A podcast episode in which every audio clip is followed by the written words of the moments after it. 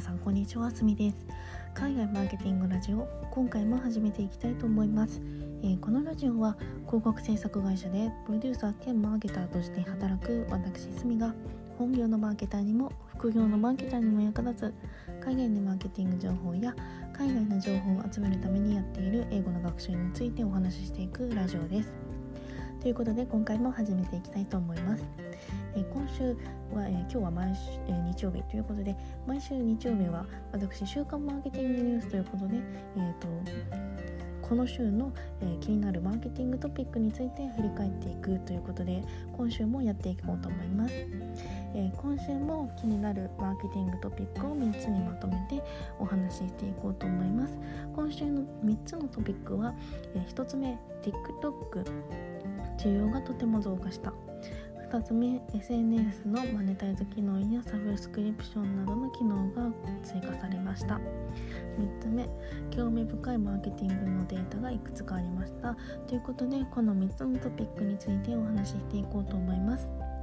はい、え今週のすべてのニュースについては私のノートの方で、えまとめて紹介しています。こちらのすべてのニュースが知りたいという方はぜひ私のこの、えー、ポッドキャストの概要欄の方にノートの URL も貼っておきますので合わせて読んでみてください。ということで今週の気になる3つのトピックを順番にお話ししていこうと思います。まず1つ目、えー、TikTok 需要がかなり増加ということで今週は TikTok の需要がかなり増加しているなと感じられる興味深いマーケティングのデータがいくつかあったのでこちらをご紹介していこうと思います。えっと、2つそのデータがありまして1つ目がアメリカの Z 世代インスタグラムよりも TikTok を使う傾向にあるということと2つ目がリカの企業がインフルエンサーマーケティングでも TikTok の活用率が増加しているということでお話ししていこうと思います。1つ目の、えユーザーに関するデータなんですけれどもアメリカの Z 世代、え Z 世代というのは1997年から2012年生まれの、えー、若い世代のことなんですけれどもその世代で、えー、今年の TikTok ユーザーは3730万人インスタグラムは、えーと、3330万人ということでインスタグラムよりも TikTok のユーザーの方が多くなるということが分かりました。それから、えーと2つ目のデータについてなんですけれども TikTok に注目しているのは何も Z 世代のユーザーだけではないということで、えー、とアメリカの大企業とそれから広告代理店にインフルエンサーマーケティングでどのプラットフォームに投資しているかということを調査したデータが今週出てきたんですけれどもこちらのデータによるとプラットフォームごとで言うとインスタグラムとそれから Facebook に次いで多いのは TikTok というような結果になりましてこちらのデータのグラフがあの私のブログの方に貼ってあるのであのぜひこちらも見ていただきたいなというふうに思うんですけれども、えっと、2000年去年と2021年今年のそのデータを比較したものになっているんですけれども TikTok のそのインフルエンサーマーケティングへの投資って去年は16%っていうふうに言われてたんですけれども今年は68%まで急激に伸びていました。で昨年からこの TikTok のユーザーの増加っていうのは注目されていたとは思うんですけれどもそのマーケティングの分野っていう意味では多分今年が初めてでそのマーケティングの分野でも TikTok への注目が集まったっていうことがデータで証明されたのでかなり興味深いデータだなっていうふうに思いました。それから今週 TikTok のこうニュースっていうのはこれだけではなくっていろんな機能が実装されましたよということで3つの機能がこう気になったのでご紹介したいと思います、えっと、1つ目がクリエイター向けの広告機能をテスト中だということ。2つ目がブランドが TikTok 上であの採用活動ができるツールをテスト中だということそして3つ目がヨーロッパでもアプリ内のコマース機能を、使えるように検証開始をしたということで、えー、と3つの機能を発表されました。えー、とユーザーにとってこう便利な e コマースの機能っていうのはもちろんなんですけれどもクリエイター向けの広告だとか企業向けの採用活動機能だっていうのだとか、えーと、企業とかクリエイターにとってもこの便利な機能の追加を続けてユーザーの獲得を務めてるなっていうふうに思いました。とユーザー今後は普通の一般ユーザーだけではなくてそれの一般ユーザーはもちろん、え活用していくこう企業が増えていく可能性があるので引き続きちょっとウォッチを続けていきたいなというふうに思います。はいということで今週の気になるトピック2つ目に移りたいと思います。え SNS マネタイズやサブスクリプションなどの機能が追加された。ということで、えっと、先月から続いているこの SNS などのプラットフォームによるクリエイターマネタイズ機能やサブスクリプションなどの機能の追加なんですけれども今週も、えー、と2つあったのでご紹介したいと思います。1つ目が YouTube ショーツでのクリエイターに1億ドルの資金提供する。YouTube ショーツファンドを発表。2つ目が Twitter で Twitter のサブスクリプションサービス Twitter ブルーがを開発中ということで2つの機能についてご紹介したいと思います。まず YouTube なんですけれどもショートっていうあの機能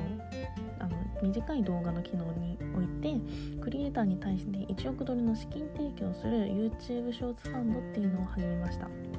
え毎月最も多くのエンゲージメントと視聴回数が見られるクリップに対してこの資金提供するということです。これは YouTube パートナープログラムに入っていなくても参加できるものとのことでした。続いて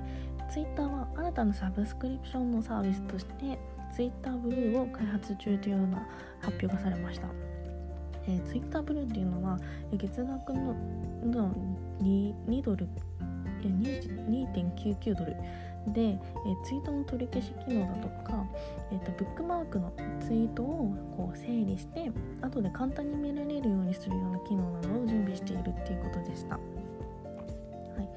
これらの機能に加えて、えっと、今後あの最近買収したスクロールだとかあのレビューの機能も追加していく可能性があるっていう風なニュースもありました。えっと、以前からもお話ししているんですけれども SNS などのプラットフォームは、えっと、今までちょっと広告寄りのあのマネタイズの方法からちょっと脱却していってサブスクリプションだとかクリエイターのエコノミーを進めることで新たなマネタイズ方法をこう作ろうとしている状況です。えっと、私のこうブログの方にちょっと興味深い図があったのであの掲載したんですけれども、えっと、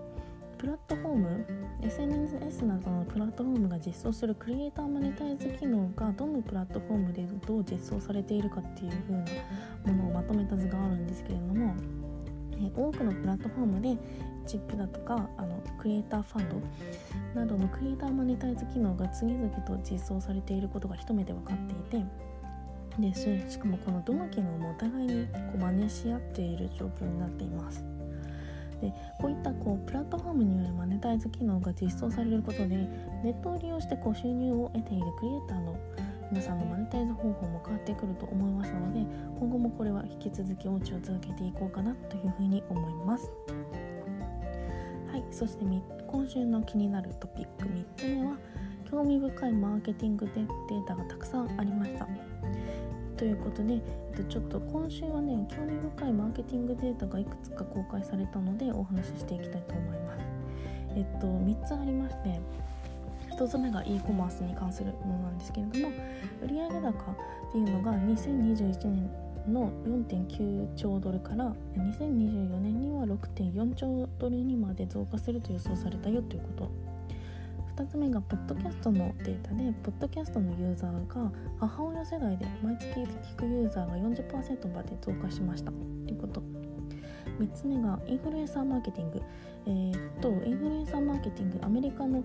こうマーケターの7割が活用するマーケティング手法に成長したということで、えっと、これ3つのデータの3つ目なんですけど先ほどインフルエンサーマーケティングに関するデータは、えっと、先に TikTok の方でお話ししているので今回ここからお話を割愛させていただこうと思います。ということで2つのデータについて深掘りしてお話ししていきます。まず 1, つ1つ目の e コマースに関するデータについてなんですけれども e コマースの売上高は2021年の4.9兆ドルから2024年には6.4兆ドルにまで増加すると予想されています。えっと、それから若い世代では、えっと、パンデミックの前よりも67%多くオンラインでこう買い物をしたということが分かりました続いて2つ目のデータについてですがポッドキャストユーザーに関するデータです、えーと、こちらはアメリカのお母さん世代がポッドキャストを利用する割合が増加しているっていうふうなことが分かりました。えっ、ー、と私のブログの方に載せているデータにあのグラフがあるので気になる方はぜひそちらも合わせて見ていただきたいんですけれども、えっと、アメリカのお母さんの40%が毎月28%が毎週ポッドキャストを聞いているということでポッドキャストのユーザー層がどんどんどんどん増加してきているっていうことが分かりました。ということでここまで3つの気になるトピックについてお話ししてきました。えっと今回は、えー週刊マーケティングニュースということで、えーと、今週の気になるトピックについてお話ししました。いかがだったでしょうか。